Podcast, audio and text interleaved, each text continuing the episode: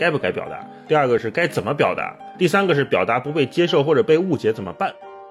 怎么样教我能够把心里面的这些愤怒啊、这些情绪表达出来，但呢又不会伤害别人，同时还能够把我们之间的这种沟通往下推进。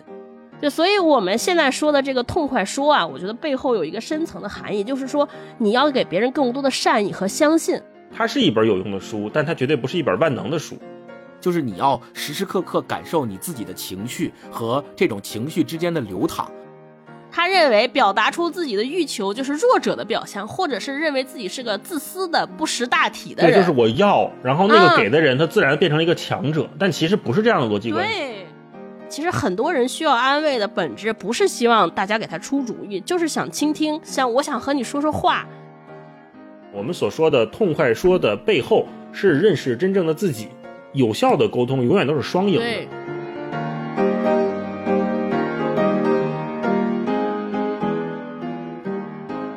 Hello，欢迎来到新一期的文化有限，我是超哥，我是大一，我是星光。哎，大家好，又和大家见面了。我们的这期节目呢，是收到三金牌桂林西瓜霜含片的邀约，共同制作的一期节目。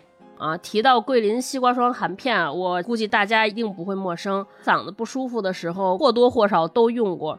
你看，像我这两天可能是家里暖气太干了，而且作息也有点不规律，因为要赶着看书，就是明显觉得嗓子不行，就是喉咙肿，像是嗓子眼卡了个什么东西不通，而且赶上吃饭喝水往下咽东西的时候巨疼。后来那天在药箱里翻出来一板，可能是我妈剩下的这个桂林西瓜霜含片，就赶紧掰了一粒放嘴里，瞬间觉得哇，太爽了。然后就想起来，他们有句广告语叫“咽喉肿痛，痛快出击”，真的是太准确了。好，现在我要开始出击了。说回正题啊，今天我们和三金牌桂林西瓜霜含片联合推出的这期节目啊，就是想和大家聊聊痛快说话这件事儿。嗯，因为除了咱们因为身体健康原因嗓子疼啊、嗓子咳嗽啊，就没法痛快说话。我们生活中，大家应该想到还有好多情境，有时候是因为我们情绪啊，或者场合啊，就导致我们老觉得有一些这个如鲠在喉的时刻。有的时候是觉得，哎呀，算了，犯不上，不说了，懒得说。有的时候呢，是担心说说出来会不会冒犯了别人，别人不高兴，不好意思说。还有的时候是说出来担心被怼、被骂、被网暴，不敢说。然后呢，随着我们慢慢把这些想说又没法说出来的话越来越多的积压起来，就让自己越来越不痛快啊，越来越不舒服。所以也是基于了这个洞察，桂林西瓜霜含片去年推了一支品牌的微电影，叫《痛快说》，让痛变痛快。但是痛快说话其实是需要方法，比如怎么打破咱们经常出现的我前面说的不敢呀、不好意思啊。怎么才能痛快说话的同时又避免伤害了别人啊，让别人不痛快？所以今天我们这个节目呢，就围绕这么一本书来跟大家交流这个话题。这本书应该算是一本锦囊了啊，咱们 共同学习一下怎么好好痛快说话，怎么痛快出击啊！这本书就是著名的《非暴力沟通》。然后我们先让大老师给大家介绍一下，这是本啥书啊？它到底有多厉害？怎么就成锦囊了？来，嗯，我特别同意刚才超哥刚开头说的，就是大家对说话的困扰。我之前也想过这个问题，就是三个特别困扰我的点：一个是该不该表达，第二个是该怎么表达，第三个是表达不被接受或者被误解怎么办？对我们一直觉得表达可能是一个对外输出的过程，但其实看了这本书之后，我们发现。表达沟通其实是认识自我的一个过程，啊，对。那《非暴力沟通》这本书真的是非常有名，在我们做节目就开始做文化有限之前，我就一直在我的那个豆瓣列表里边点过想读，但是我一直对这种书有一个担忧或者是芥蒂，就跟咱们读《爱的艺术》那样一样，就是刚才超哥也说这是一个特别锦囊的书，这就导致它可能会特别的干。它这个所谓的干，就是我臆想中的，就是全都是理论啊，全都是。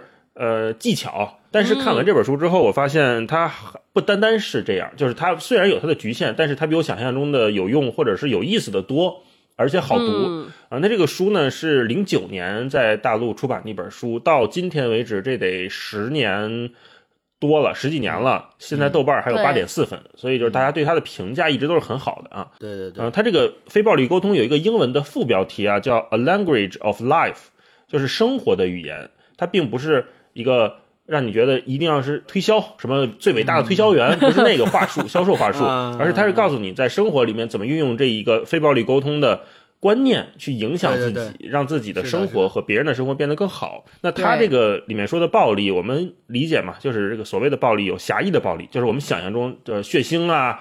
暴力啊，什么武力啊，这种是一种暴力。打起来了。对，说着说着 打起来了，这是一种狭义的暴力。嗯。同时也有广义的暴力，是我读这本书认识到的，就是他所谓的所有的指责、嘲讽、否定、说教、任意打断等等带来的创伤，都可以算作语言的暴力，就在这本书里面被定义为语言的暴力。所以我觉得这本书它特别好，就告诉我们，作为一个个人，我们怎么能远离这些伤害。同时也让我们避免用暴力去伤害别人，嗯，而且它每章后面还有一个小测试嘛，对，读完这本书之后，你可以稍微品品那个测试题，对，当然就是刚才我前面说的，这本书也有它的局限性，就是它是英文翻译过来的，所以有的时候你会觉得它的那个两个词啊，比如 think、feel，就这种词，它翻译过来之后会跟我们所谓觉得、我们认为，这跟中文的语境会有一点点的那个没那么 match，对，啊，所以。大家看的时候，我觉得整体的这个大概念和大思路都是非常顺的，但是在个别的地方也不一定完全要完全按照他的啊。这个后面我可以我们聊细节的时候再聊。这是这本书的一个简单介绍啊。嗯，这本书的作者就是个卢森堡教授，他也是个心理学家，然后在国外他大大小小他调停过很多事儿，就是一个和事佬，我感觉就是小到。学生跟老老师之间的关系，大到什么企业跟企业，什么甚至国家之间的博弈，他好像都有涉足。嗯，所以就是说，他把他这套非暴力沟通的概念和技巧，已经融入到了整个就他所谓的这个生活的语言里面。啊，嗯大家还是可以看看，他很有很有技巧、很有洞察的一个人。对，呃，而且从这本书里边，我们可以看到，他也是到经常到全国各地去参加各种培训班、研讨会。他的工作就是利用他提出的这一套非暴力沟通的原则和方法，去教那些世界上有对这个方法有需求的人。他们会请他去，不管是国际机构也好啊，还是呃民间组织也好，他们会把他请去，说你来教教我们怎么用你这套理论来解决我们的实际困难或实际问题。然后他就会跟他们对话，用。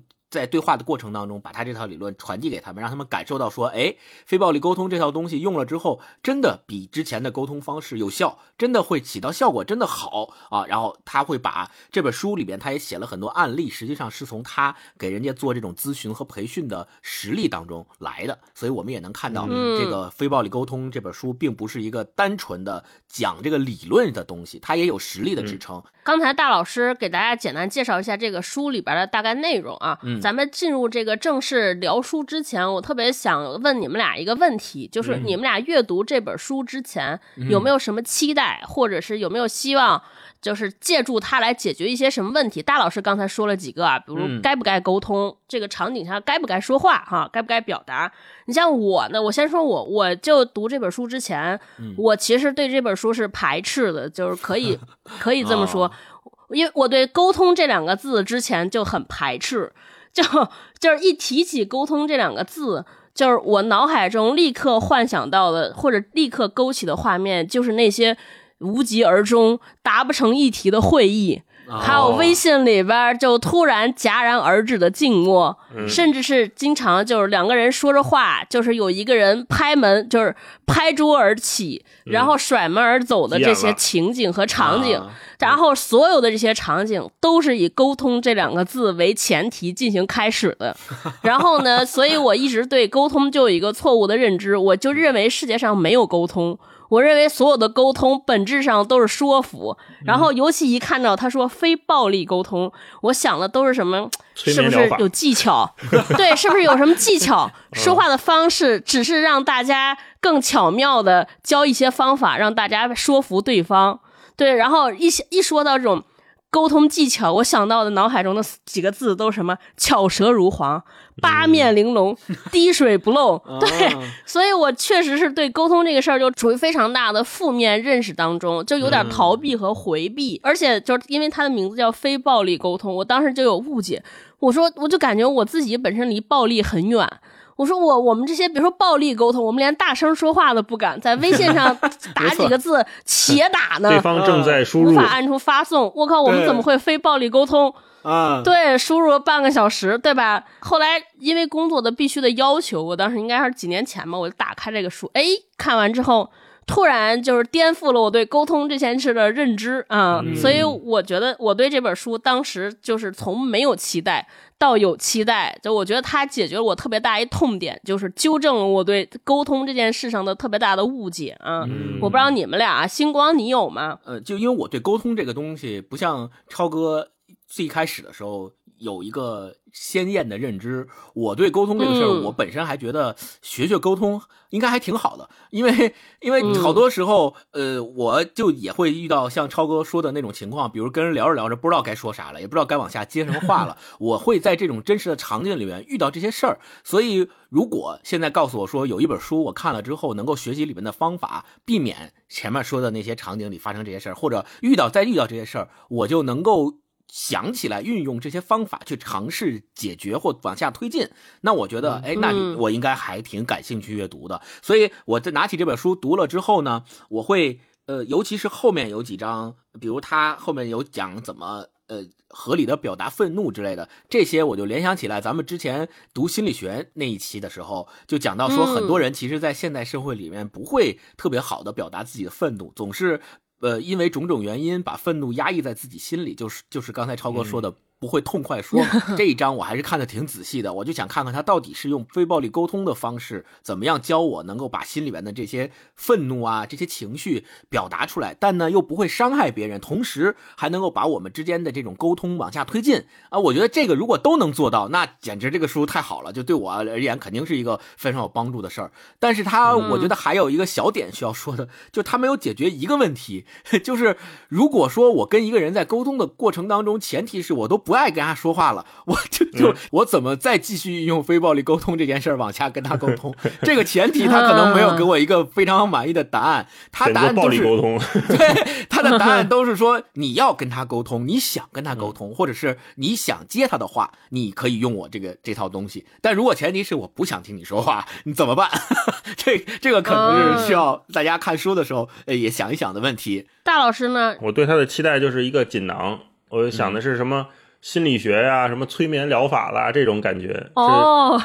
这学完之后我就有技巧了啊。但是后来我发现，它还是让我们更好的认识自我的过程。嗯，知道我这个情绪是打哪来的，是吧？我怎么说话会给别人造造成什么样的听感？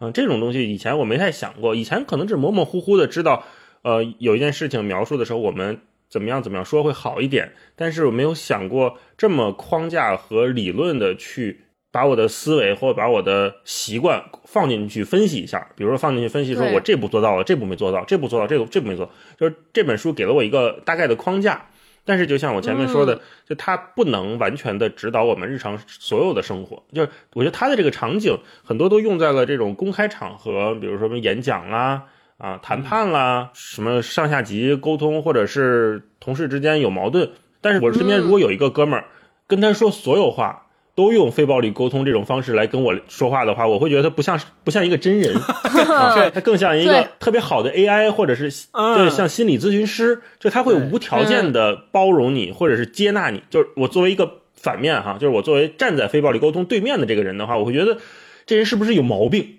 所以，非暴力沟通这个东西，我觉得大家可以把它看作其中一种沟通的方式，但绝对不是呃适用到我们生活的方方面面。我觉得这个把它区分好，然后具体什么场景可以用非暴力沟通，或者是什么场合我们用它比较能很快的达到我们想沟通的这个效果啊，我们可以在后面再聊。所以我觉得它是一本有用的书，但它绝对不是一本万能的书。是我补充一下，我觉得大一说的这个特别好。呃，我在读这个书的过程当中，我也是深刻的感觉到，像大一说的，如果你真的像他说的这个方法一样，在你的生活各种沟通的场景中，都用非暴力沟通这套方法去体会。跟你对话的这个人背后的感受，然后这个情绪，然后你也体会自己的感受情绪，并且表达的话，就特别像 Siri。Siri 就他总会问问题，就 比如说你跟他说一个什么东西，说你说的什么我听不明白，然后他会跟你再确认，然后就每次在这种确认的过程当中，你会觉得这个人说话好像太机械了，或者是他为了为了明确我的感受和情绪，总是会就是在我向我再次确认，我觉得他不像是一个正常沟通的。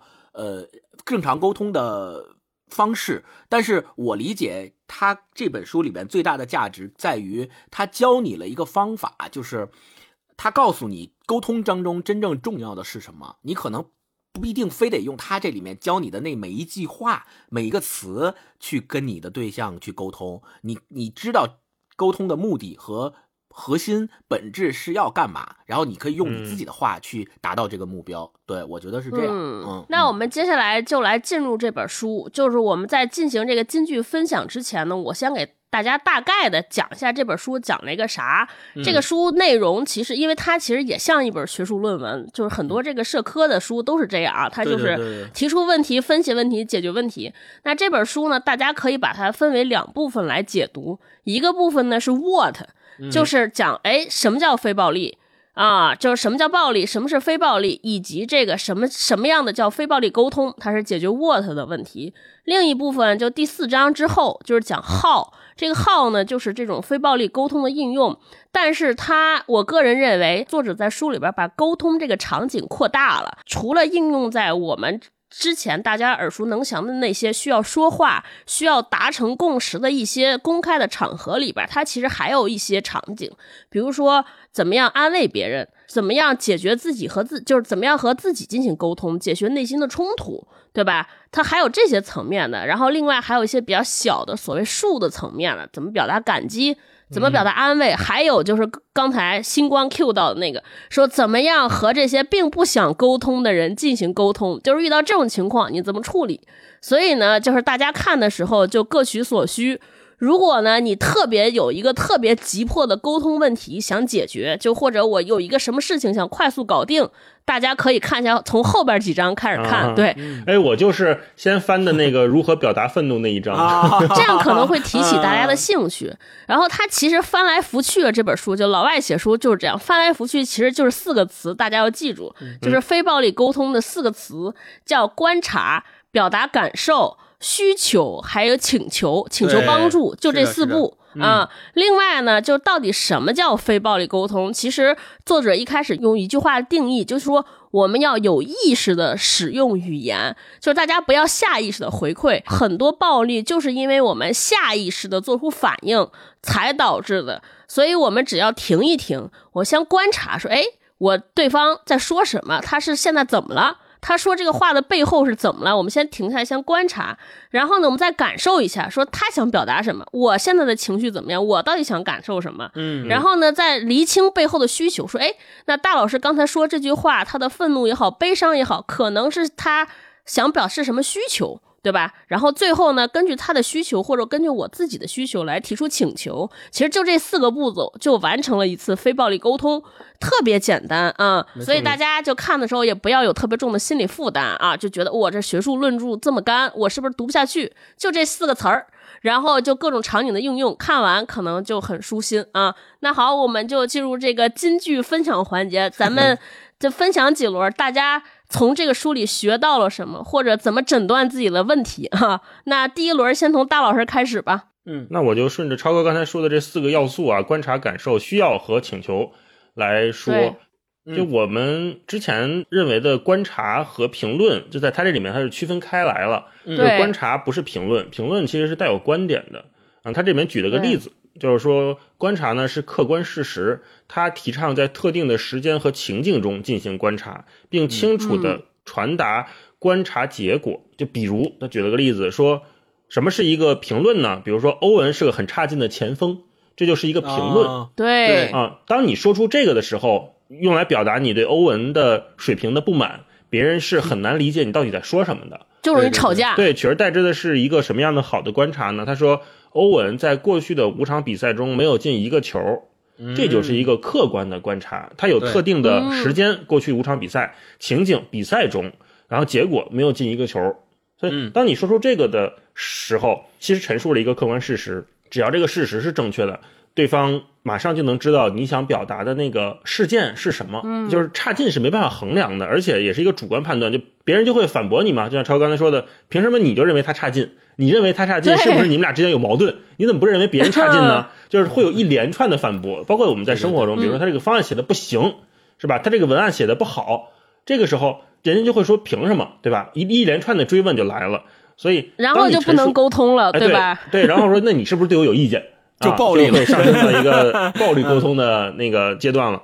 所以就是这对表达者有一个要求，就表达者你平时也得注意观察，对吧？你得能知道说他过去五场比赛到底表表现怎么样，他是不是一个球都没进，这个东西你得明白。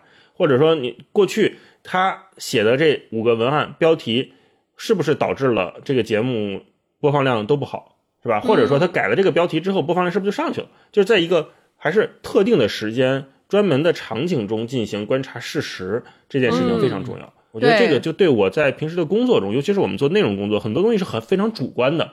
对，在越是主观的场景里面，或者做互联网，对吧？做运营这种越是主观的范围内。你越得去接近一个客观事实，这个时候大家才有一个共识，才有一个基础，不然所有人都在凭着自己的感觉在说说，我认为就是这样的，我感觉就是这样的，那这个东西就没法讨论了，它也不利于整个组织去推进自己的进度。嗯，这是我的第一个分享吧，就是观察，不是评论。嗯嗯。大老师说这个评论和观察的区别的时候，我脑海中就幻想出好多我前面说那些无疾而终、达不成共识的会议和网上的一场场吵架，是哪里出了问题？都是从这儿先开始的。吵架就是一上来先说你老是忽略我的感受，他觉得这是一个客观描述，但其实这是不客观。第一，忽略感受这个不叫描述，这是下定义，是判断，对吧？然后还再加上你总是。忽略我的感受，这就基本上就是扣了个帽子。你说对方就没法反，没法接这个话，只能说我没忽略你感受。我怎么忽略你感受了？对对，然后要不然就是你还老你也老这样。那但是我从来没说过你忽略过我的感受，就基本上就没法没没没法沟通向下了。对，没错没错。星光来一段，我想分享一段是在呃比那个就是还没有。正式这本书进入他们在他这个理论框架的时候，他前面第一章他讲让爱融入生活，他其实讲了一个呃更加上价值的一个事儿。我我我自己是觉得，呃，刚就是从头读到这一章的时候，我就一下知道了，说哦，原来非暴力沟通是通过上面的这个东西传承下来的。我这个这个对他的这个理论我是认的，并且我从心里面就相当于对后面他想提出来的那个东西有了一个认同。他是这么说的，他说。嗯，他说我所说的乐于互助，在下面这首抒情诗中得到了很好的表达。这首抒情诗是这样说的：“你取之于我，是我得到的最好的礼物。当你知道我因施于你而快乐，你明白我的给予不是让你欠我的人情，而是因为 我想活出对你的爱。欣然的接受，或许是最佳的赏赐。我无法将二者分开。当你施于我，我给你我的接纳。”当你取之于我，我感激你的赐予。对，这个是呃一个唱片集里面的一首歌的歌词。我读到这儿的时候，我为什么感觉到了一种共鸣呢？是因为在常规的认知里面，好像是别人接纳了我们，我们施予他这件事儿是我们输出，不是我们输入。那对我来说，好像这种输出没有什么可值得高兴的。点，因为是我在输出啊，我在给你输出，我好像少了什么东西，对吧？呃，那只有我认为什么时候是我得到了，是你给我输入，你给我东西的时候，我才得到了东西，我才应该高兴。但实际上，他提出的这个概念，其实应该是反过来看，就是当你把你自己的东西给予别人，别人欣然接受的时候，你反而应该心存一份感激，就是因为别人可以不接受。对吧？别人可以不接纳。读到这段的时候，我就想起来圣经里那边那句话，就叫“施比受更有福”。施与别人，比你从别人那儿获得，应该是一件更有福的事情。这个就告诉我们在沟通过程当中，不要害怕说我给别人东西，我跟别人主动沟通的时候会。引起对方的什么不好的反应？我觉得首先从观念上立住这一点，就是不要害怕去沟通。如果你一开始就已经害怕了，说哦，我是不是因为不会说话，或我是不是因为情商不高，我就尽量避免跟人说话，我就省得找这些麻烦事儿，就别别了。但是你要知道，其实，在沟通过程当中，你的主动的给予和主动的施予对方这些东西，和你的想法，其实是一种非常好的、更有福的一种行为。啊，我是这么解解释的，对，这个是给我的一个共鸣。嗯，超哥呢？我先分享一个，就是刚才大老师不是说了四步嘛，我就是分享，就是这四步后边有一个总结，就是说非暴力沟通的第四个要素是请求，我们告诉人们，为了改善生活，我们希望他们做什么。我们避免使用抽象的语言，而借助具体的描述来提出请求。其实也是具体和抽象，也是大老师说那个问题，就是我们不要一概而论啊。为什么这句话对我触动特别大呢？其实是整个非暴力沟通这个让我对沟通这件事的本质有了质的认识的变化。我前面不是说我之前对沟通这个事儿特别抵触和反感，我认为人和人本能上是不能沟通的，根本上是不能沟通，因为无法彼此理解。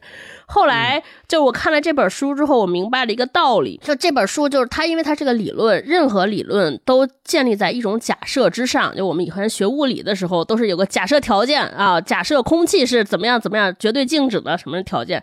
那这本书的理论，它其实建立在一个假设之上，他就认为人性是本善的。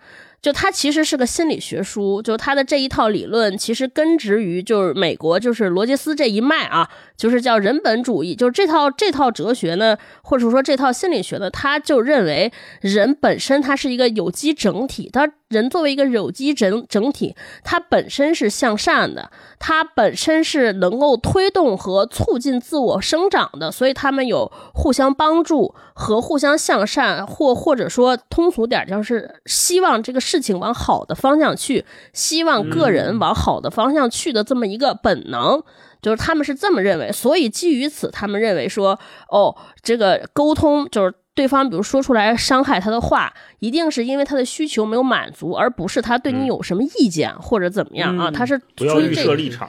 对对对，所以这就让我在沟通中就意识到、认识到了我自己的问题。当我知道说所有沟通的本质是为了改善生活，我们希望他怎么做？我觉得这个就是避免了沟通不要成为一个争论和讨论和说服。的这么一个前提，对吧？而且在这个过程中，他不仅要说结果，我们以前老说结果，说我认为你改一个标题，大老师，我认为你这个标题不好，你把它这个加一个词儿，这是叫结果。我觉得告诉的过程中，它其实有过程的，就是。你首先要，因为为了让对方更好，你为了给他纠正标题，要么是为我们节目好，还有一点是为了希望跟他交流对于起标题这件事情上的认识。那你出于这个动机和出于这个目的，那你一定是有细节的。你首先会跟他说说，我认为什么是一个好的标题，对吧？有一二三四五六七，所所以就是他是要有过程的。我以前就有两个误区，就是在不说和就是告知之间。极端反跳，极端横跳，就是就是，要不然就是通知说不行，你把这标题改了，就是通知，因为我已经决定了，对吧？然后这个沟通就进入辩论环节，你说不行，我说凭什么你认为不行？这就开始辩论，就是为了表，而且为了表明自己是对的，下意识就开始有伤害。说杨大一，我都起过多少标题，你才起过几个？你怎么可能是对的？对吧？开始就开始吵架了。对对，然后还有一种，其实不不说也是一种暴力，对吧？因为我不说，我其实就已经对于沟通的对方带有一个预判或者标签。比如说我不说，那第一我就认为大一老师是一个可能是个固执的人，是个不会听取意见的人，或者是我已经对杨大一有了预判，我认为说我说出这个话他就会生气，他就不理我。那其实你就是你认为你已经武断的认为对方是个小气的人，对吧？对，然后但是这些预设都是我自己在头脑里意淫出来的，就是你。没有给别人申辩的机会，但是你已经给他判了刑，给他带了标签我觉得这就是一种暴力。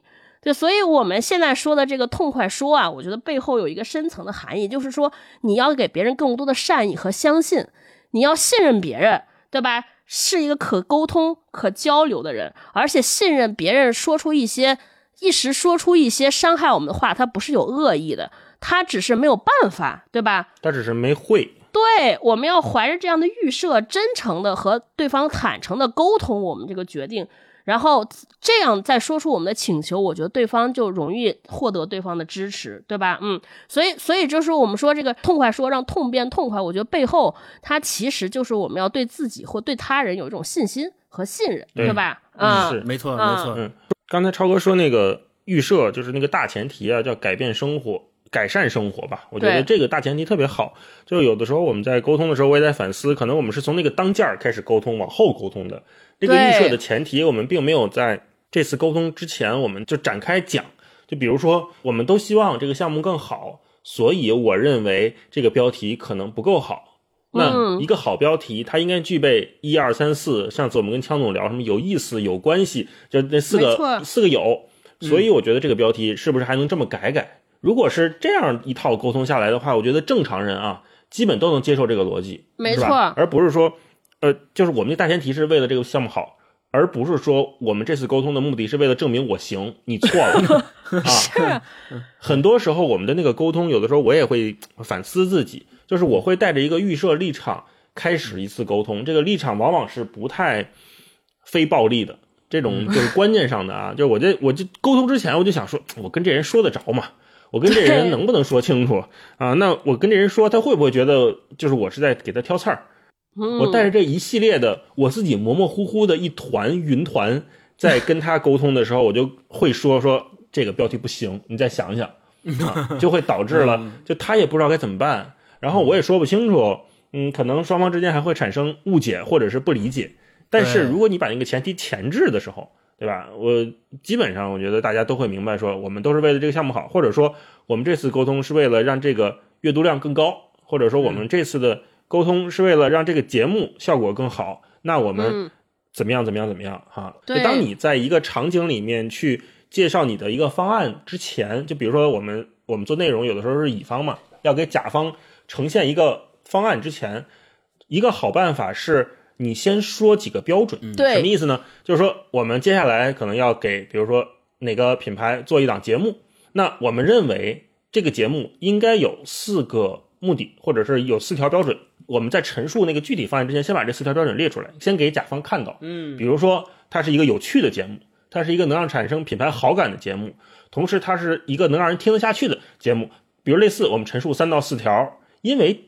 这个往往啊，甲方在听这个方案之前，他是没有预设的，他是不知道我要听到什么的，对他自己都可能没有想到我要做一个什么样的节目，因为他不是专业的嘛，他只是品牌。当我们把这四条标准先列出来之后，然后再用我们的方案把这四条标准展开，因为这个标准是你自己定的，你当然就在你的方案里面已经有了，比如说这是一个有趣的节目，这是一个不给人上课的节目，类似于这种标准，这时候再说的时候，他就会说哦，原来是这样。对，有的时候。呃，需求是被创造出来的，它不是一个你你你让它凭空想它能出来的东西啊。就有的时候，这个提需求的人，他往往不知道他的需求是什么，需要我们来帮他归纳、总结、提升一下啊。这是我刚才听超哥说的那个预设的那一部分，就是我们应该就是回到前面说的，应该从头开始讲。对，虽然会有一点冗长。或者说，虽然老这么说话会让人觉得烦，但是在特定的场景下，这个是非常必要的，是一个双方迅速达成共识、产生理解的没错，没错。然后我再想补充一点，就是刚才星光说说，有些人我压根儿就不想和他说话。那 我我听大老师说完之后，我突然有了一个标准，就是我如何判断我想不想和人这个人聊天儿那就是看大家那个前提和共识一不一致。就比如说一个会上。大老师像刚才说说，我认为我们我们做一个节目的 PPT，那前面列了四个标准。他说，我认为一档好的节目，一个播客的节目，应该是有趣的，一个应该是耐听的，应该是不给人上课的。如果这个时候有人站出来说，我不同意你，我不认为一个播客是就是要，我就认为播客应该给人上课。我觉得这个就是，如果是我，我就认为那这个话题可能暂时就没有讨论的必要，就要搁置。因为这个标准你现在没法讨论，对吧？就没有什么数据能够支撑说这都是大家的认知的区别。我觉得这个就没法沟通。我要如果碰到这种人，我就不和他沟通。所以大家有些人有时候就说：“哎，我发发现有的人想跟我吵架，或者你在网络上有网友给你评价什么，你就可以鉴别这一点。如果你会发现他在质疑你的动机。”或者对你根本那个立论都不相信，那我觉得大家最好就别回复了，因为这确实是聊不在一块儿。嗯嗯，我补充一下，刚才大一老师举的那个例子，我觉得特别好。他说，呃，在沟通之前，你们要先确立一个事儿，就是寻找所谓的，咱们现在叫寻找所谓的共识，就是你们两个都是为这个项目好，你们都想一起做这个具体的事儿，把这个项目越做越好，对吧？只是可能你们的呃。怎么样能够把这个项目做得越做越好的方式和方法，个人有个人的不一样，对。但是呢，你这个前提如果统一了，那就没有问题。然后，如果是用非暴力沟通的这个方法，他提到的这一套理论来解释的话，其实就是要告诉大家：第一，你在确认这件事儿是不是两个人之间有共识的时候，你要感受，就是观察对方的感受的同时，也要观察自身的感受。就这个意思，就是如果你。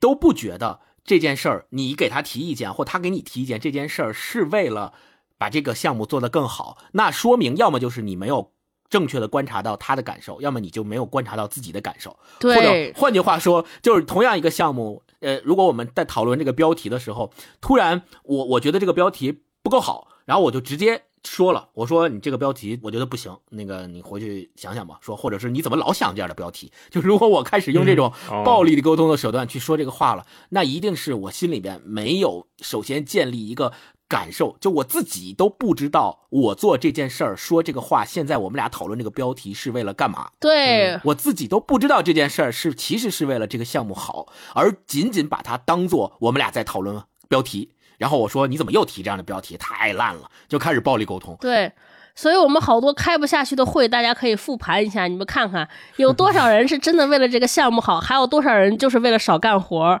还有多少人是说大家这个部门之间的 KPI 冲突了。你说的那些就是阻碍了我的 KPI，就是大家好好复盘一下，你就知道这个 吵不下、说不下去的原因了。画个地盘。嗯嗯。我突然想到一个问题，就是我们讨论这个话题啊，或者聊这些事情，其实应该早就做。甚至应该在上大学、在步入工作之前，就应该有人来教我们这些事情，或者有有机会看到这些书。为什么我们现在就是发现这本书这么有用？就是因为长期的匮乏与缺乏，对吧？就是我们工作了这么多年，才发现，我靠，原来问题搁这儿呢。对，就没有机会学所谓的这种什么就业第一课，或者是什么大学生的就业辅导。我觉得就应该去讲讲这些，因为我们平时在学校那个过程里面，它不是一个平等沟通的环境，就尤其是你跟老师之间嘛，你跟老师之间是一个权力关系。但是你真的到社会里面的时候，是一个平等的，大家一起去完成一件事情的这种组织里面，它是不一样的。所以在这个条件下，我们经常看到很多年轻的朋友，包括有些工作了很多年的人，他脑子都不清楚，就他说不清楚话。这个就会 给我们造成很多困扰，就是你到底在说啥，或者是这个会咱们到底要干点啥？我觉得就是整体在前置的那个教育环节缺乏了这么一环，就比如说怎么怎么沟通啊，你怎么表达，怎么演讲啊，或者你怎么陈述一个东西啊。当我们只能在自己的工作经验中慢慢摸索这一切的时候，这个效率就会很低，对吧？没有人告诉我们，没错没错。而且可能已经伤了一圈人了啊！对呀，伤了一圈人，大家都不愿意跟你沟通了。你看了这么半天，你就找不到对象了，没有机会再再实践这个事儿了。嗯，对。一直觉得是别人是不是对我有恶意，或者这个社会不行，这个世界太糟糕了，对我有恶意。实际上是大家都缺乏这方面的非常小的一个训练。训练，对对，嗯，没错。听我们节目的应该有很多大学生朋友，所以我觉得大家就是趁着这个机会能够读一读这个书，就是我觉得越早读，对大家未来的帮助会越大，越有好处。嗯，可以试试。对，嗯，好，那我们再来一轮，这回从星光老师先开始吧。我想读的是这一章的一一段，叫做“爱自己”这一章的标题哦。看缺什么来什么。对，有有些时候你会发现，比如我在读到“爱自己”这一章之前的他刚才讲的那些理论的时候，我会觉得，哎，我这么做，就我按照他说的这么做，确实会对我的沟通呃效果和效率有帮助。但是我这么做是不是有点？就换说俗一点，就是不是有点太舔了？就是我好像为了让我们 两个之间的沟通达到一个什么样的标准或效率，我我不得不屈尊自己干前面他说的那些太没自我了啊！对，或者说我是不是这么干就是为了一个目的，就是迎合他，让他舒服啊，然后让他能够充分表达他的感受。我们两个之间的工作能够往下推进，那我怎么办？对吧？我我我读到这儿的时候，我会有这样的一个迷思。后来他在这一章里面就回答了我的这个问题。他比如说，他在这里面他说到是这么说的：他说，非暴力沟通鼓励我们直面人生的苦难，在遇到挫折时，充分体会人生的悲哀和内心的渴望。啊，是的，感到遗憾是难免的，但它能帮助我们从经历中学习，而无需责备自己。我们意识到过去的行为违背了自己的需要及价值观，并允许这种觉察引发的情感充分流淌。这这就让我一下联又联想到咱们在《蛤蟆先生去看心理医生》里面聊到那一期，我去跟心理咨询师聊的时候，他就总总是提到一个词，就是你要时时刻刻感受你自己的情绪和这种情绪之间的流淌，就你不要。一旦你出现任何情绪，高兴也好，伤心也好，失望也好，痛苦也好，都是非常正常的，因为我们都是人，我们有这种情绪是天生就就有的现象。那嗯面对这种情绪有不同的反应。有些人他一出现这种情绪，他就压抑自己，或者他不敢表达，或者他太过于直白的表达，就把愤怒发泄给别人了，就是各种情况都有。但是他说，当你去面对的时候，第一步，你先不要去考虑你的这种应对方式是不是对，第一步，你要允许自己感受这种情绪的流淌和它的出现。你生气也好，伤心也好，难过也好，都正常，你就感受它。到底是一个什么样的状态？它给你造成了什么样的体验？我觉得这个对我的启发特别大。那也就是说，在沟通的过程当中，并不单纯的是你要为了照顾对方而去屈尊你自己，就是你学了这一套东西，你知道非暴力沟通好，你学会了。当你在跟未来在跟别人沟通的过程当中，你用非暴力沟通的方式跟他交流，他因为不知道或他因为种种不同的反应，很可能依然会让你感觉到难受，或依然会让你感觉到愤怒，或者说这人怎么我都这样了，你怎么还？说不通呢？你让我 我都非暴力了，你怎么还这么没了？对，你怎么你怎么还这这样呢？对，很可能会有这样的一个情绪的体现。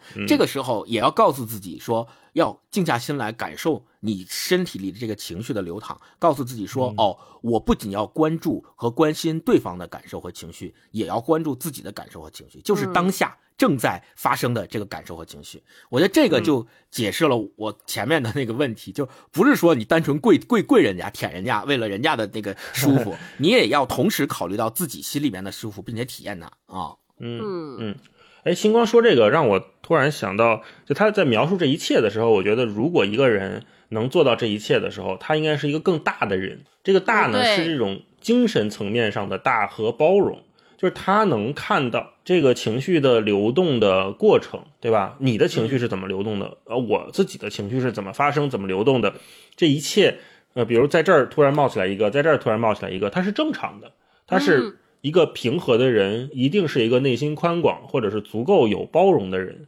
嗯，在这个情况下，你用这种非暴力的沟通方式去跟对方去讲一件事情，即便对方不理解，你也理解他的情绪是怎么来的的时候。或者说你对他产生一些好奇的时候，你就不会让自己那么难过。首先不会让自己那么难过，其次你用这种平和的手段去引导他。你看他在非暴力里面有很多提问的环节嘛，不光是让你自己痛快说出来，你让对方把这个东西痛快的说出来的时候，引导他，就是你如果对我不满是因为什么事情？说你，我觉得你老一直瞧不起我，是我哪件事情让你觉得我瞧不起你？我没有这样的意图，那你有这样的感觉，可能是我哪句话说的不对。啊，能能不能列举是哪件事情让你有这种感觉？他说就是上次一起开会，你老打断我，那你是不是希望我不打断你？或者说是不是希望我能让你完整的表达你的观点？他说是，可能是这样的。基本这么捋下来之后，双方就都能痛快说了，对吧？对，没错。你了解他的动机，他了解了你对他的好奇。或者是你对他的理解，我就补充一句，戴老师刚才说那个比喻，我觉得特别好。就是如果你要变成一个更大的人，或者变成一个更平和包容的人，你就想象每一个人，我们都应该在自己心里面让自己变成大海，而不是变成水缸。嗯，那顺着刚才星光说的那个，我就再分享一段，是示弱有助于解决冲突。嗯嗯，这是我看的时候，我觉得，哎，这个观点让我有点觉得新颖的地方，就是因为。刚才还是说嘛，很多人就是急于在我们日常的社交环境中证明自己，这就很容易炸毛。一方面是他对环境没有安全感，要显得自己对吧特别厉害，然后才能获得这种尊重肯定。但是这种尊重肯定是来自于惧怕，我怕你，我怕你的权利给我穿小鞋我怕你的人际关系给我造成未来的不便，甚至我怕你打我，对吧？我怕你骂我，怕你怕你揍我，是肉体上的伤担心。然后另一方面也会觉得，是不是我一旦示弱了，对方就会更有恃无恐、更盛气凌人？这是他这本书里面说的。对我退一步，你要更来劲，怎么办呢？对吧？但是他这里这个非暴力沟通是希望表达者能表达情绪，但不是单单的只表达情绪，而是说出原因和希望。是我刚才前面举例子嘛，就是说你对我不满到底是因为什么？比如他举了个例子，他有一次去大学里面去给人上课，然后课上呢。因为是他是个白人，那个课堂上有很多非裔的美国人，然后他就很紧张。他表露出来紧张之后，台下的这些非裔的美国学生就会觉得你是不是瞧不起我，是不是有种族偏见？但完全是一个错误的理解。对对对，对吧？这就拧巴上了。如果双方都不说，他越来越紧张，那边越来敌意越大，其实两方非常不利于沟通。后来他就利用了非暴力沟通的方式来化解这个大家之间的这种狭隙或者是矛盾。他说：“我很紧张。”是因为咱们初次见面，我希望得到大家的认可和肯定，等等等等。嗯啊，就是你一般说完这个之后，其实是示弱的嘛，对吧？咱们初次见面，我我其实有点紧张的，我我不是那种特别八面玲珑的人，我能我希望能咱们能好好的聊一次，沟通沟通，理理解一下。嗯，这时候一般大家都会开始理解和包容，并且开始帮助你，因为你已经示弱了，你是一个弱者。我觉得大部分环境里面，大家都不会继续欺负你的，尤其比如说在公司啊，或者是在学校里面呀，啊，在一个宿舍里面呀，大家心里都有善善良的那一面。而且我觉得他这个对自己也有一个要求，对表达这个要求，就是说说出需求其实挺难的。一方面，很多时候我们自己不知道你那个真正的需求是什么。对，到底嗯要啥？对，就比如说说我很紧张，可能在那个环境下我只能感觉到紧张。这时候你再往里问一句自己说，我在紧张的时候，我想得到的是什么呢？对吧？嗯我想得到一次融洽的环境，我想得到一次我这次跟大家的交流能顺利进行的这么一结果。那这个东西在我们往往情绪上来的时候是很难想到的。比如说星光说你这个标题写的不行，我蹭一下火就上来了。那我的需求是什么？又忘了那个初心了，就是我们说俗一点，又忘了那个初心了。嗯然后另外也是，这可能我觉得跟中西方的这个文化差异有关系，就是我们有的时候被教育你要压抑自己的需求，你不要什么都要，对吧？对你不要把自己的需求随时的表达出来。嗯，但是在西方的文化里面，可能他们没有那么呃收敛，没有那么内敛。想我想什么我就说了，就是我希望咱俩能好，我希望咱这次会议能顺利进行啊。他说出来之后，大家反而就会觉得哦，原来是这个目的，并不是说你瞧不起我怎么样怎么样。嗯，所以嗯我觉得这本书就是它在中西结合的方面，我们也能看到很多文化上面差异造成的我们日常沟通的造成的这些裂痕啊，或者是冲突啊。因为我们现在的沟通方式，我们中国说东方的沟通方式，因为这所谓资本化、资本主义的这这一套影响嘛，就是我们已经跟世界完全接轨了。我们在做的公司，一个公司在做的事情，其实跟一个美国公司做的事情大大差不差。组织也大差不差，是的是的然后企业文化大差不差，但是我们人的那个根儿里面的那个基因好像还不一样，对因为我们那个教育方式还是原来那一套，就是比较内敛的教育方式和教育孩子嗯起来那一套东西，嗯这就导致我们刚才也说，一方面是我们技能上，就是大学最后一课说我们可能缺乏这种所谓沟通训练。这种东西给每个人带来的提升和技能上的提升，另外一方面也是观念上的，就是看这本书，呃，我们要知道有些观念可能是我们传统文化里面非常呃值得保留的，那有一些我们传统的做法到今天它不一定是完全适用我们现在的这个社会阶段啊。嗯，这两个区分好了之后，我们才能做成一个在当下的这个社会环境里面，你可能更舒服，让自己更舒服，也让别人更舒服的这么一个人啊。这是我对示弱这部分啊，我想说的。对，大老师说这个示弱，这个我特别想，特别有感慨。呃，其实示弱特简单，就是你要坦然的、坦诚的说出自己的需求。就比如说，有的时候男女生吵架，女的经常会说说那个，我觉得你根本就不理解我，你根本不懂我。那其实这不是你的需求，你真正的需求是说，哎，我可能觉得孤独，我觉得有点孤单，我希望你陪我。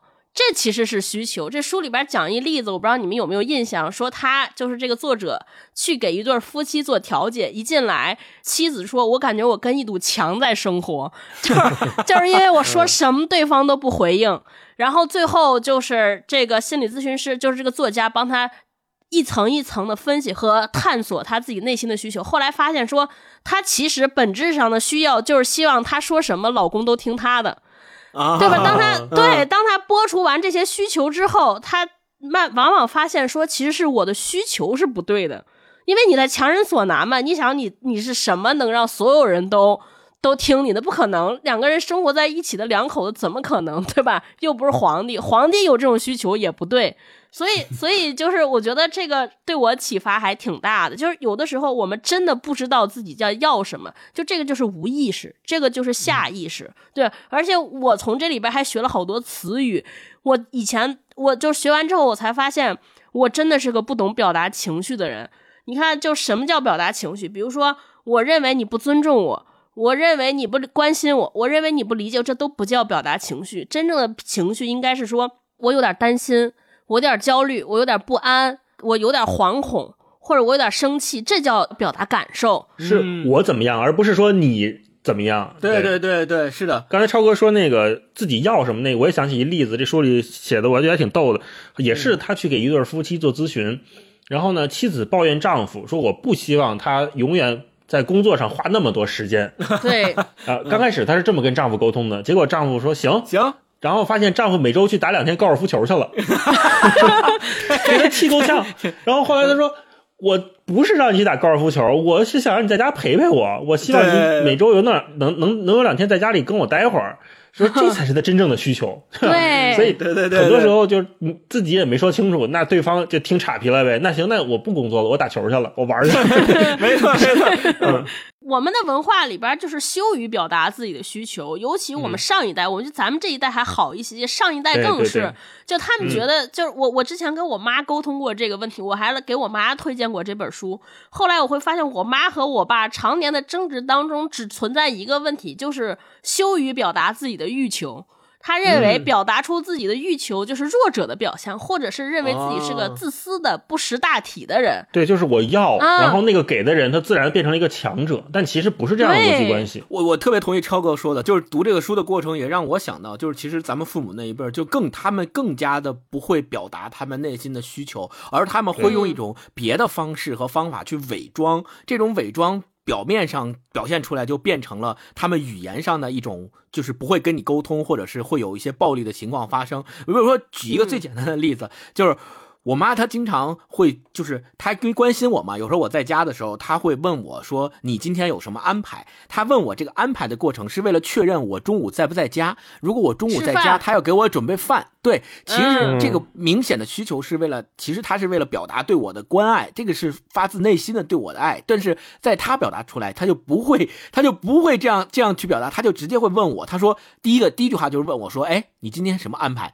我会跟他说：“我说啊，今天下午我我可能要出去一趟。”然后他没有得到他想要的答案，他就会追问我。他说：“那你中午在家吗？”然后我这个时候我常常我就知道他想说啥了，我就会补上，我就说我我中午在家，你你可以你可以那个做点东西，但是如果你觉得麻烦，你也可以不做。但是有时候有时候他他说的这个东西，他他。说的说到最后，他可能就会说：“你怎么又出去啊？你天天不在家待着。”对，所以他真正的需求是希望你今天在家陪我，我一个人在家有点孤单，对吧？这是他真正的需求。或者是说，他的需求是觉得一个星期我都不在家吃午饭，好不容易赶上周六周日在家休息了。对，一家三口应该在家吃一顿饭会比较好。对，就是需要陪伴。他想给我做顿饭吃，哎，让我吃在家吃点好的，但他。不能直接这么表达，他就得问，先问说你你你什么你什么安排？对，然后你什么安排？他看我的安排，好像是我根据我的安排来决定是不是在家吃，而不是他表达他的需求。嗯，哇，星光说这个父母之间的沟通，我想起之前我们做节目，很多父母嘛对孩子关心就是不会表达，就说你这么晚还不睡，是不是想死？对，穿这么少出去冻死你，对，都这这种沟通，是是。但实际上，你说父母是好意，对吧？就是说我希望你能多穿点，因为外面冷，嗯，是吧？那就有这种冷叫你妈觉得你冷嘛？对对。然后还有那种，那天我听贾行家老师聊天太逗了，他说他当年他跟他爸的沟通是那种，就是他爸跟他是那种干部对下级式的沟通，就说完这句话之后你自己品去吧。对，我爸，我爸就是这样的。以前打哑谜是吧？就还得猜自己品着，然后他会在一个终点等你，他不在中间这个过程中干预你，在那个终点等你。你看吧。我早就说吧，你得这样吧，对对对，是那种干部式沟通，哎，真的是太逗。对对，就看这些还觉得挺有意思的，嗯，就觉得说，哎，应该把这个书推荐给这个父母读一读。对我，我接下来要分享的这个就跟咱们刚才举这例子特别像，就是一下子让我联想到了我妈。呃，这个作者本身写这段的大前提，他是说希望用非暴力沟通的方式跟对待自己，就是我们也当我们有这个苗头的时候，呃，我们先下也是停下来观察自己。说，哎，我现在我此刻心情的感受是什么样的？我到底有是是有什么需求希望解决，对吧？然后我应该做些什么事情？他其实也，我们也要用这种方法来观察自己，来解决和自己相处的问题。他举了个例子，他说有一个有一位女士，她之前特别就是报名参加这个非暴力沟通班之前，一直觉得自己头疼。头疼特别厉害。他说，在过去，我的第一反应就是去检讨自己到底做错了什么，说我头疼，是不是吃了不好的食物，是不是给自己施加了太大的压力？我会盘问自己诸如此类的问题。这一次，在学习了非暴力沟通之后，我问自己的问题是：我现在需要做什么来缓解头疼？就吃片药，这我就想起了我们跟父母之前的沟通。我不知道你们有没有过，就是以前在家，我跟起来跟我妈说，我说：“哎呀妈，我嗓子有点疼。”我妈，你看，我就跟你说吧，你就是那天出去穿的太少了，你就是着凉 了。是，你喝水喝太少了啊！你看你就是造就不喝水，要不是你每天晚上睡那么晚，嗓子当然疼。就是，但是我其实真实的需求是我嗓子疼，你给我来片药。来片桂林西瓜霜含片 对对对，这是真实的需求。对你妈在结果那儿等你呢。是是是，但是他就就忽略你，就先给你来一通评判，榨汁你，评价你，最后我了吧？你看该哎，对，最后就变成吵架。你说说我怎么就晚睡觉？我晚睡觉是因为工作，什么工作不行？我们那前工作的时候也不用这么，我们也没耽误啊，对吧？就变成了这样，这么还原了。是不是你上班的时候都干别的去了？别人怎么白天工作，就你晚上工作？对对对，别人也这样吗？你们没错，很多人都这样吗？啊，对对对，我看那谁谁谁家孩子也没这样啊。那赵天是国家主席，人总统都不睡觉了。人奥巴马早上五点就起来送孩子上幼儿园了啊！你工作比总统还忙，就这种。所以我觉得就是这个话让我的启发就是，有的时候我们确实是为什么会焦虑，就是过度忧虑。就包括对自己也是过度自省，就比如说我今天起来，今天身体不舒服，或者说我最近状态有点不好，就先去看。哎呀，说我这个就开始有时候就嘀咕翻书，说哎呀，是不是你看大一老师你就没有状态不好，跟我做一样的事儿，是不是我还是能力不行，我还是太 差，我得找补找补，对吧？就没有你状态不好，你就想个办法，说我到底是躺着歇着，还是说我出去跑跑步，对吧？还是玩怎么样？嗯，对你就是关注当下就完了。只有这样，大家就不用焦虑。所有的焦虑都来自于过度思考，就是过度思考就来自于真正压抑自己的欲望。你累了，就说明身体里边给你发出信号，你需要休息，对吧？就是还有他这里边讲书里边讲说，所有的生气都来自于内心的不满足。你生气了，你就停下来想想，是不是你有需要被忽略了，对吧？我是我这我现在对他说的话生气了，我是不是需要他给我一些尊重，给我一些尊重的道理？是不是我对自己有点恐惧？或者我在这几这件事情上需要支持，你往往这个方向想就完了，不要想那些没用的。对，这就是给我自己的启发。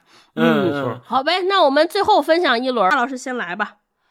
星光会不会是不是想分享那个充分表达愤怒那一段？对，我是想来，咱俩就是那。我给那留给你 标的这段，我估计星光会对这这段有发言。嗯，我说那个吧，我说怎么表达感激？这个呢，嗯，它是验证了我之前的一种。呃，也是我听别人说的一种观点，在这里面又得到验证了。他说，表达感激呢分三步，第一步，对方做了什么事情，让我们的生活得到了改善，那这个生活改善也是我们刚才说的整体非暴力沟通的一个大前提嘛，对对吧？它是让我们变得更好了。第二个呢，是我们的哪些需求得到了满足？嗯。第三个是现在你的心情怎么样？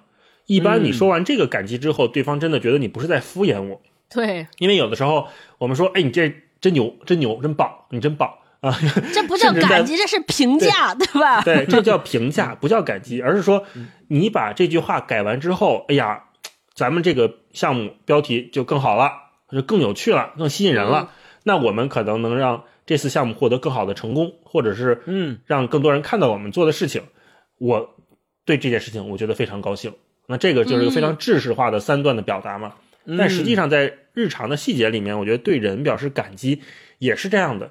就是或者对人表示肯定也是这样的，就有时候夸别人，你得能夸到点儿上，这也是让我们这个表达者做一个很好的观察者。就刚刚前面说的，就是你要真的要观察细致入微的生活，这个人做了哪一点，这个具体到什么做的特别漂亮，你要把这个点说出来，然后这一点他才能理解说，哦，原来是因为我这个标题的这个词儿用的特别好，所以得到了对方的肯定或者表扬。我们还拿标题举例子的话。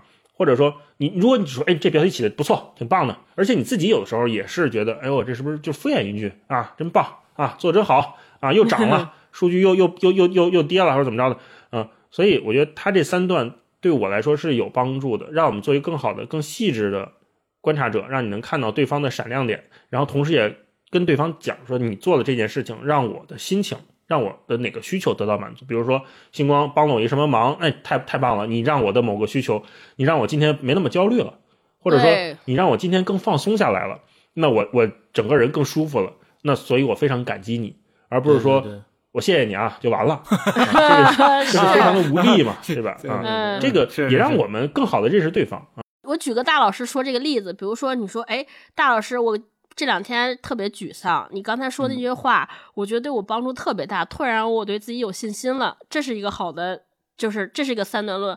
然后还有一种表达，哇，大老师你太会说话了，我都不知道怎么了。对，大家就能感受到这方面的区别，就是他说你太会说话了，对方估计大老师还在那嘀咕呢，说，哎，我是怎么了？他是不是有什么深意？又在那等 我，又在哪儿等我呢？对吧？话里有话，尤其是在微信里面，你就看这么一句话的时候，你真的。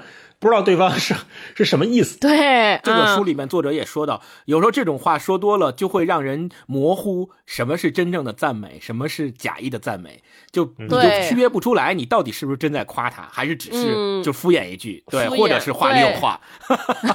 是，尤其是在我们就工作生活特别忙碌的时候，我们有的时候顾不上。说我这都肯定你了，你怎么还来来回回没完没了呢？对，其实你就多说两句，这事儿就非常容易的就解决了。是是，我觉得呃，大一分享的这段，他也是给自己提出了一个小要求，就是当你在想要感谢别人的时候，你要说出那些具体的让你感受到好的点，这样的话，你也能够训练自己的观察力或者是好奇心，让你知道说你在跟别人的沟通的过程当中。那个人到底做了哪些事情，让你有更强烈的感知？我觉得这对自己也是有好处的，不单纯是说为了表达对表达让对方那个感觉更好。嗯嗯。然后我我来分享就是愤怒的那个，就是所谓充分表达愤怒那一章。呃，这一章解决了我的一个呃认知上的需求。就一开始我觉得充分表达愤怒，那不就是？痛快说嘛，不就是我愤怒了我就说，我就直接直截了当，我我不要什么拐弯抹角，我就有啥说啥，就只要我能确定我自己不是这个呃出于一个坏的目的，或者是坏的脾气，或者是坏的心情，那我只要我想说，我觉得你做错了，或者是我对你这事儿做的不好，我看着不爽，我就直接说，就所谓的痛快说。但其实这里面它有一个观念上的一个转变，就是他这里面提到的，他说非暴力沟通。并不主张忽视或压抑愤怒。对他认为，通过深入的了解愤怒，我们可以充分表达内心的渴望。然后他说，第一步，充分表达愤怒的第一步是我们不再归咎于他人。哦，就这这一点让我一下子有一个认知的转变。就因为平时我们表达愤怒的时候，我们最常说的一句话就是“我今天特别生气，因为你怎么怎么样”，或者是“我我今天呃烦死了，因为什么什么什么事儿”，就是总是会把这个事儿的原因往外推。就归咎于别人或者是别的事儿，而不是你自身。然后他告诉我们，不，第一步首先就不应该这样做，应该告诉自己说：“我今天很生气，或我今天不高兴，这个是感受，对吧？你说明你感充分观察到了自己的感受。但是紧接着下一步是，我今天不高兴，是因为我想怎么怎么样的一个需求没有得到满足，或者是我今天很生气，是因为我的感觉没有得到充分的表达。”就这个点一旦转过来之后，你就能够知道世界上所有的愤怒和你对这个世界所有就是呃觉得不好的情绪，都是可以归结为是因为你的感受、你的需求没有得到充分的表达或满足得来的，而不是因为别人做错了。哈，就是他更深一步的揭示了这件事情的本质，揭示了你为什么会愤怒的本质。然后紧接着。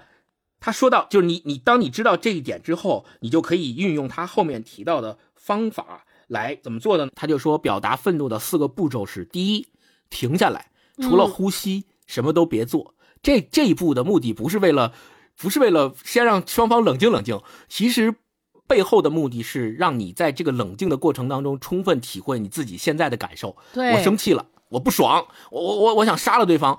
但是你你先别着急，先呼吸一下，你体会一下你想杀了对方这个心情是打哪来的？对，是因为你的感受，是因为你的什么感受没有得到满足，你才有这么强烈的生气的情绪，对吧？这是第一步。第二步是想一想是什么想法使我生气了，就刚才我说的，我到底气他啥？对。第三步体会自己的需要，我什么想法使我们生气了？我的哪些需求没有被满足？好，下一步，那我想要的是什么？我的我想的我的需求是什么？最后一步。表达这种感受和尚未满足的需要，这四步都按照这四步做了之后，你会发现啊，第一，你并没有把这个错误简单的归咎于对方，这样就避免了上来就开始暴力沟通。第二步，你知道了自己的需求，并且你也知道了为什么自己会生气，哪方面的需求没有被满足，然后你想要满足什么样的需求。这把你想要满足的需求和你当下的感受直接的、痛快的表达给对方，而不是把你前面那部分你对对方的不满痛快的表达给对方。这个是非暴力沟通怎么样表达需愤怒的一个方法，我觉得特别好。我给大家举个实例，就是演示一下星光刚才说的一句话。比如说，我现在是星光女朋友。星光不回我消息，我很生气，对吧？说你怎么老不回我消息？我每次跟你说，你老说忙，老不回我消息。然后这个时候你要停下来想想，说我到底为什么生他气？我是因为他不回我消息吗？还是说我认为他不回我消息就是不关注我，就是忽视我？我希望得到他的关注。对，那其实我内心的需需求是什么呢？我希望和他更近一些，或者我希望他把我和其他人区隔开来对待。你可以不回杨大一的消息，但是你不能把我 不回我的消息。我和他们又不是一般的人，对吧？你开会跟同事，你可以不回同事的消息，我不是啊。我万一有紧急的事儿呢？就是你真正的需求是这个，对吧？嗯，对对，所以应该表达的是后面那部分你的需求和你的感受，而不是前面那部分说我很我很不爽，我生气了，你为什么不理我，对吧？不是表达前面那部分。嗯，涛哥再来分享最后一段，我来分享一段对我启发挺大的，是如何对人进行安慰。就看完之后，我真是就是冒了一后背冷汗。我一直以为我还是个挺会安慰别人的人，后来发现全错。这两天正巧有一个我们应该是我们的听友在微博上给我发发私信，他最近心情上遇到了一些困难或者矛盾，或者觉得有无力的事情，给我发微信，呃，就给我发私信，想跟我聊聊天儿。但是就是我做的所有方法，就是完全按这个书里边，就是特别暴力。比如说一上来就是着急的。跟别人谈自己的感受，然后着急给别人分享自己的见解，就是帮帮人家出主意。对，就是如果这位听友也在听我们今天的这期节目，我向你道歉，就我确实是不太懂 啊，有可能伤害到你了，但是我真的是不会。对我这回学会了，我好好跟你回复一下，真的特别抱歉。就是就是他讲到安慰，其实很多人需要安慰的本质不是希望大家给他出主意，就是想倾听，想我想和你说说话。那我们作为安慰者，最应该做的事情就是帮助他更好的倾诉。所以这个时候，最好的办法是来提问，而不是给他方法。呃，比如说，他说：“哎，我最近很难过，我觉得我老公就是忽视我。”那好的方法是说：“哎，那你看起来好像需要得到更多的关注和安慰，是这样吗？”你要确认。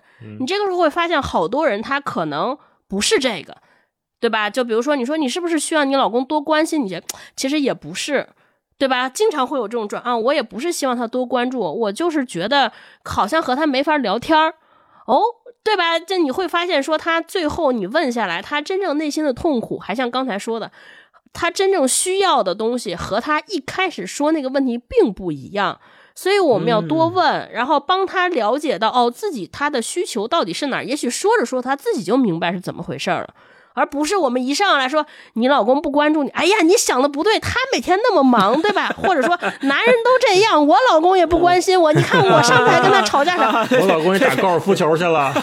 对，这都不是一个好的办法。对，就所以我们经常会发现说，经常的互相倾诉就变成了各说各的。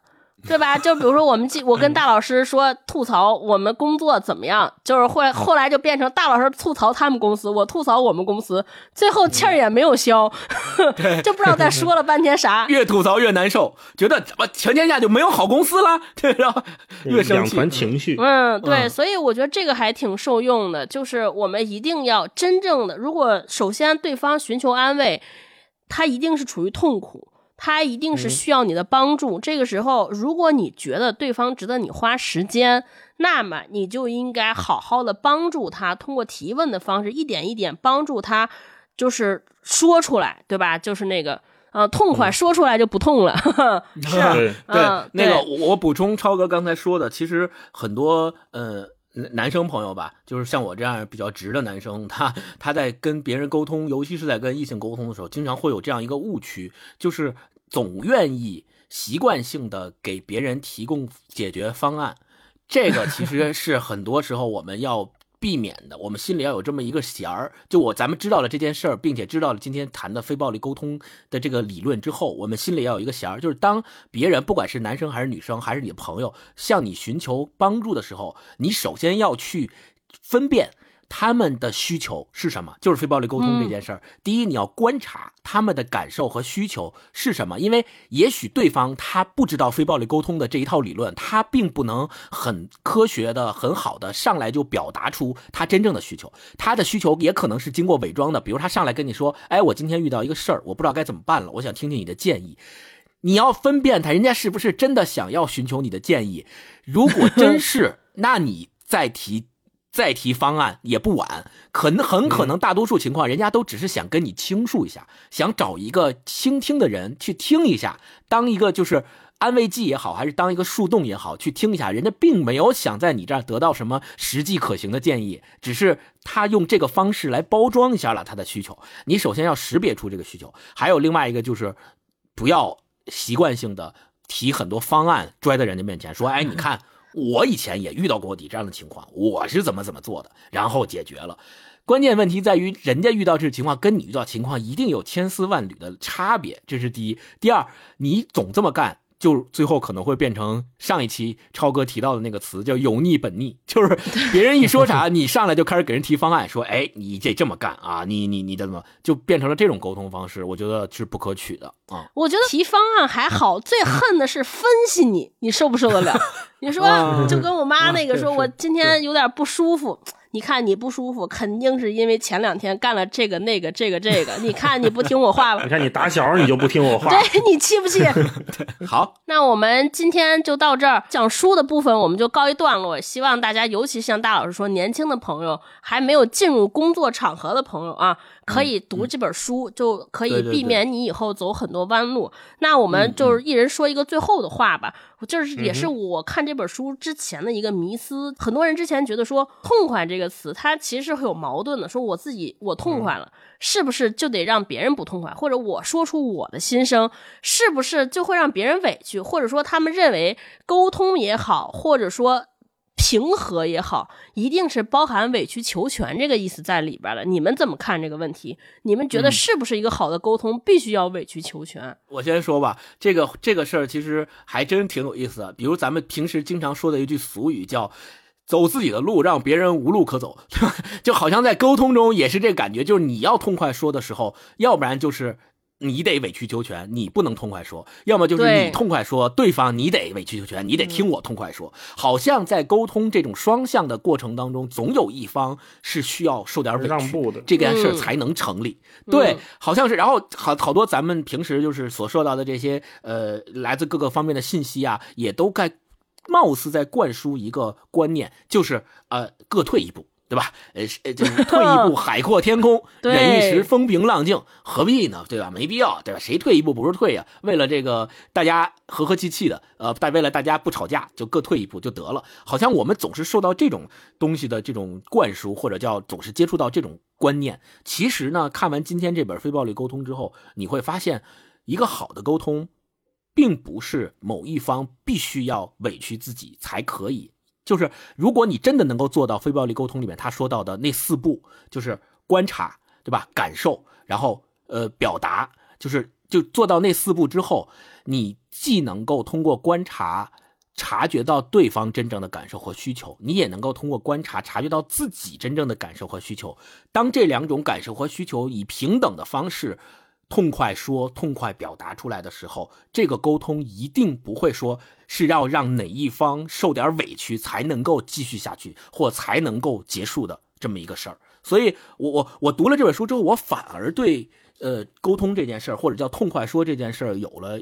信心哦，之前可能我我就像超哥说的，我我会觉得这事儿说不通就别说了，或者是你说半天也说不明白就算了，就要不然就是我受点亏，吃吃点亏啊，要不然就是你吃点亏，反正咱俩总有一个吃亏的。我对这事儿没有太大的信心，但读了这本书之后，我发现通过这种方法，你。大家都通过这种方法学习到这个事儿之后，是能够把沟通的质量真的往上提的，并且是能够真正在你也痛快说，我也痛快表达的基础上，把这件事儿往前推进的。就我对这事儿反而有信心了啊，这个是我的感受。嗯，大老师呢？是这本书里从来没有说过我们要无私奉献嘛，对吧？无私奉献这个词儿本身也是我们这个。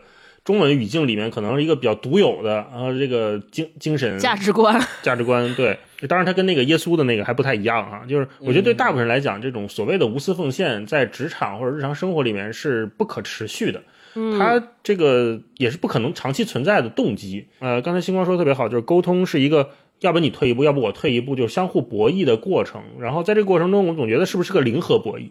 但实际上，我们所说的痛快说的背后。是认识真正的自己，有效的沟通永远都是双赢的。